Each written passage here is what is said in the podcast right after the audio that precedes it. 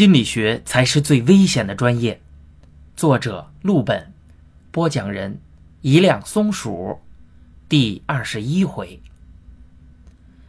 上一次咱们讲到姥姥档案库中的一幅铅笔画，这张画被归在一个白领姑娘的档案中。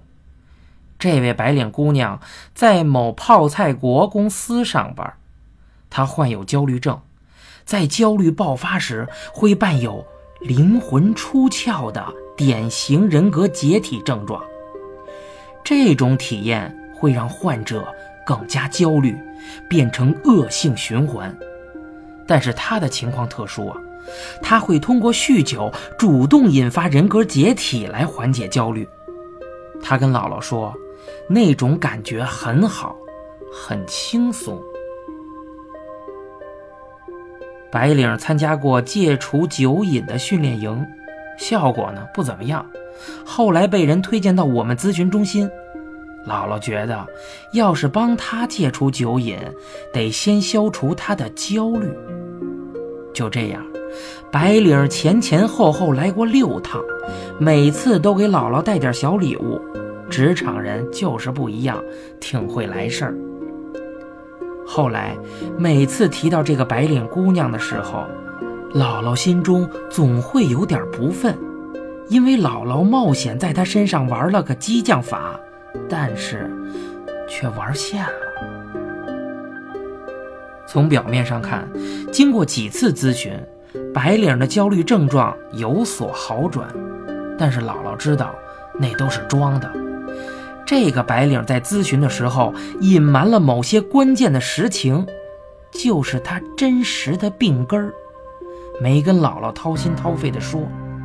姥姥推测他的病根儿啊，十有八九和外企的工作有关。现代人嘛，工作压力大，特别是白领女性压力更大。每次咨询后，姥姥都给他做一个简单的问卷。数据是不会说谎的，他的焦虑症状没有丝毫的缓解，反而有越来越严重的趋势。但是，白领姑娘却表演出自己越来越轻松的样子。在第六次无效的咨询后，姥姥告诉她，下次不必来了。如果不说实话，咨询再多次也没用。我个人觉得没必要这么强硬，但姥姥有她的道理。她说道：“这个姑娘自尊心很强的，适当刺激一下是可以的。通常啊，像这样咨询的效果欠佳的情况，来访者会有两种表现：一种呢是责备自己，一种是责备咨询师。”他呢是前者，说明他有内省的素质，也有自助的强烈欲望。我听了，觉得道理的确是没错的。不过人算不如天算呢，这姑娘也许太实诚了。姥姥一下通牒，她就真的不来了。姥姥被这么将了一军。真是有苦说不出啊，他也不好主动去找，不然人家姑娘就明白自己是故意的了，就算再来咨询，也依然不会有进展，所以只好把这事儿暂时放下了。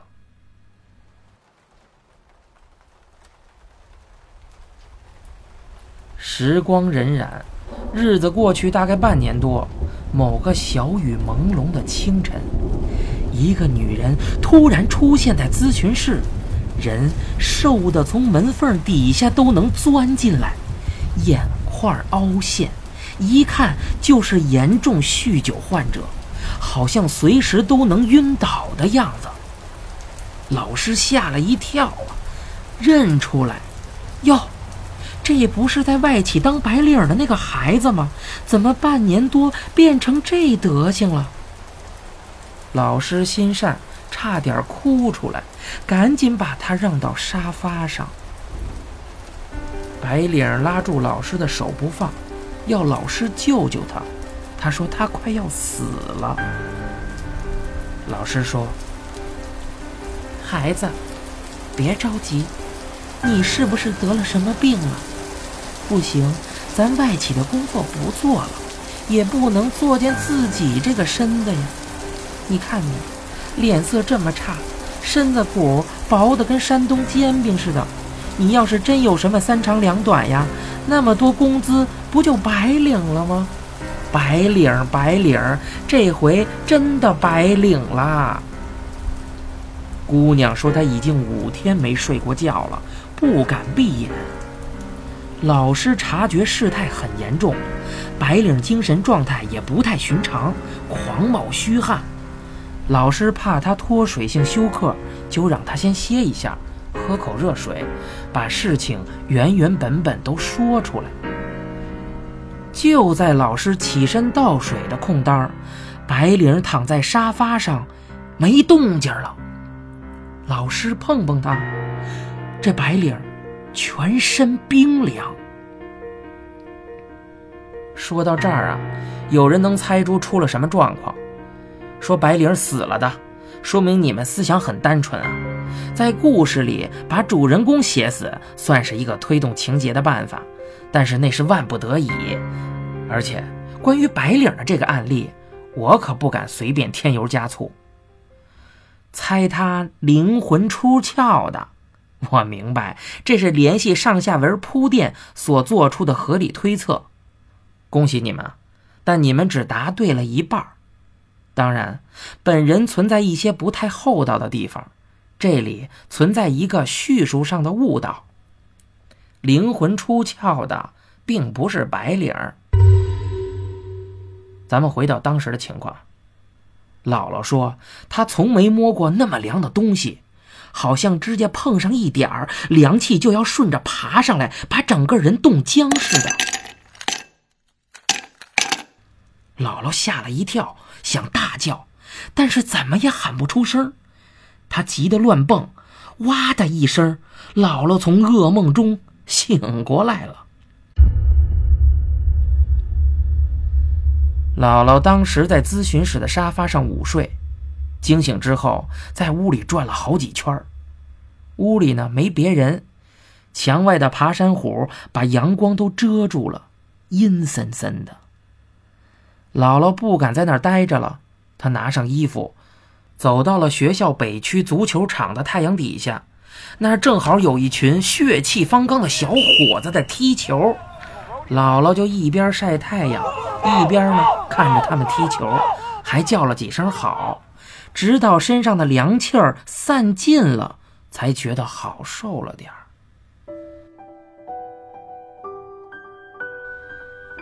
梦的产生机制啊，人类至今没有研究清楚，普遍的共识是，日有所思。夜有所梦。弗洛伊德把这一共识推进了不少。他是这么说的：梦是潜意识的表达，通常呢和性冲动有关。要说白领这个事情啊，虽然老师有点耿耿于怀，但是毕竟已经过去半年的时间了。为何现在会做这样的梦呢？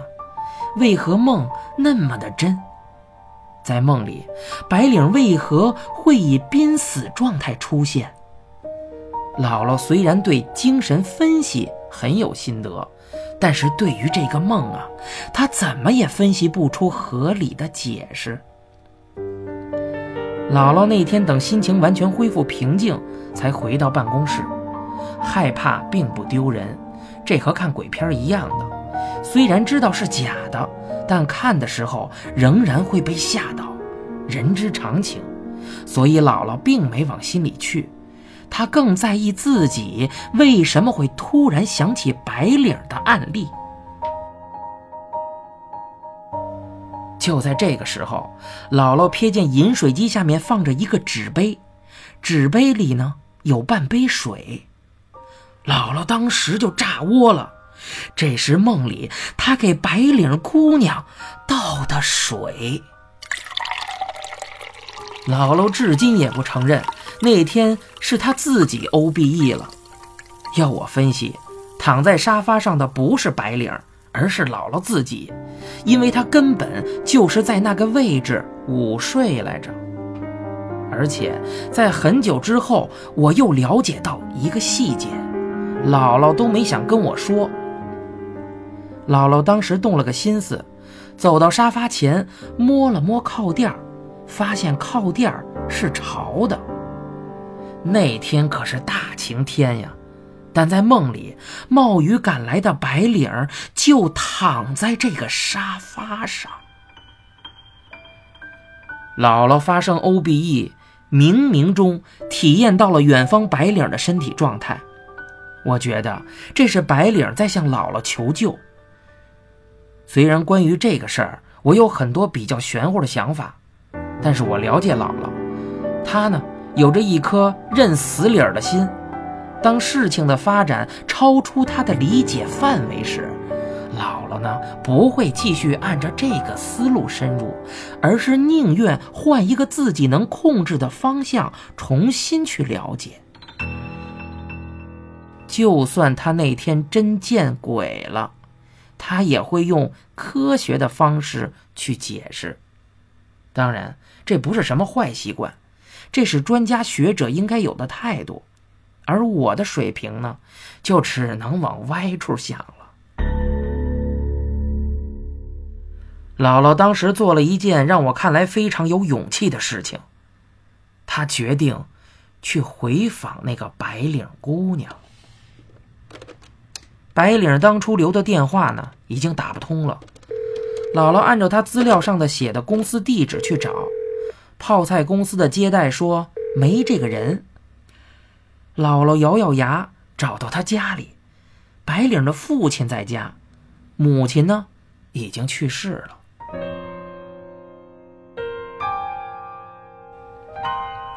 姥姥说，她也觉得自己脸皮挺厚的。人家明显着不想接待自己，他还硬往人家屋里闯。当时呢，就是一根筋，觉得必须得弄明白那姑娘怎么样了。当初人家来咨询中心寻求过帮助，自己却没弄好，怎么说也有点责任。白领他爸老大不情愿地和姥姥聊了会儿，但是却对自己闺女的事儿闭口不谈。就说孩子挺好，让姥姥不用挂念。姥姥呢，不屈不挠，问他爸能不能给一个白领的联系方式。他爸神色有点僵，低沉地说道：“您呀，联系不上，连我都联系不上了。”姥姥当时心真是大，还是不想就此罢休。不过话题都断了，两个陌生人对坐着有点尴尬，他爸就起身给老师沏茶。姥姥想客气客气，就一同站起来，嘴上说着不麻烦了，眼睛呢却到处乱飘。我觉得我们姥姥啊，真是有做女特务的潜力。这一瞟可不要紧呢，刚才坐着看不见，站起来才看见卧室的门虚掩着，一个长发的女人正站在门后，露出半张脸，和他来了个对视。姥姥说，她当时一个踉跄跌回沙发上，整个人虚飘飘的。再抬头，那个女人还在盯着自己。姥姥震惊了片刻，揉揉眼睛，原来是张照片啊！而且照片上的不是别人，正是那个白领姑娘。讲到这儿啊，大家可能又隐约的猜到事件的走向了。一般人家里啊，不会摆大幅正脸的照片。除了我们能想到的那个原因，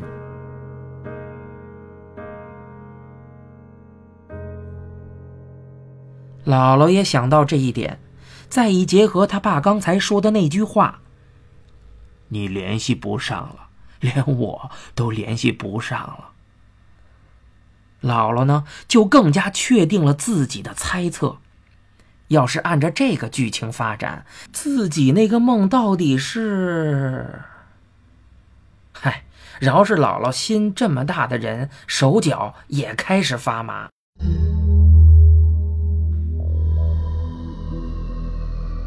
关于这白领姑娘的故事啊，姥姥并不是一次痛痛快快讲给我听的。去白领家中回访的始末，姥姥呢也并没有上面讲的那么详细，好多细节呢都是我后来拼凑上的。她对这位曾经的来访者始终心有顾虑，也不想让我接触太多，还说那幅画都不应该给我看，说我太爱胡思乱想。最后，姥姥说：“我当时真以为他死了。”我觉得这话音不对呀，以为死了。我再问下去，姥姥死也不肯说了。我觉得在讲故事的品性上，他和老白有这么一拼。再说这老白，我后来去美术系找他。因为听说美术系的气质美女像草原上的牛羊一样多，我去的时候还特意打扮了一下，结果半头美女我都没看到，只有老白一个人，满脸胡茬的在画室里赶作业，我这气儿真是不打一处来呀。当时我无聊的在画室里乱转，猛一抬头看见一幅油画，觉得有股似曾相识的感觉。老白说：“那是毕业的一个学长画的，听说是喝醉了之后瞎画的，但是无意中被系主任看到后，却惊为天人，说终于看到了一幅有灵魂的作品。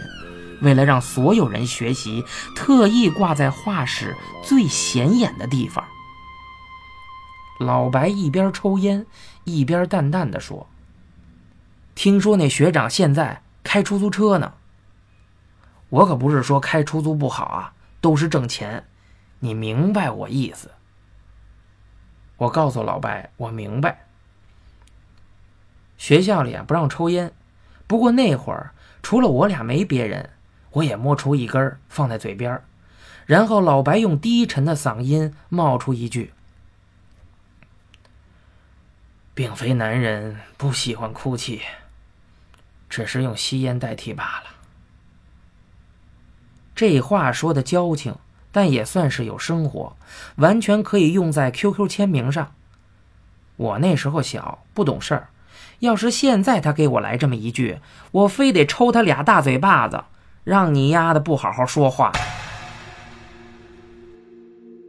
老白说，他们很多人都看不懂这幅画哪里好，但看久了也能隐约感觉到，的确有点不凡之处。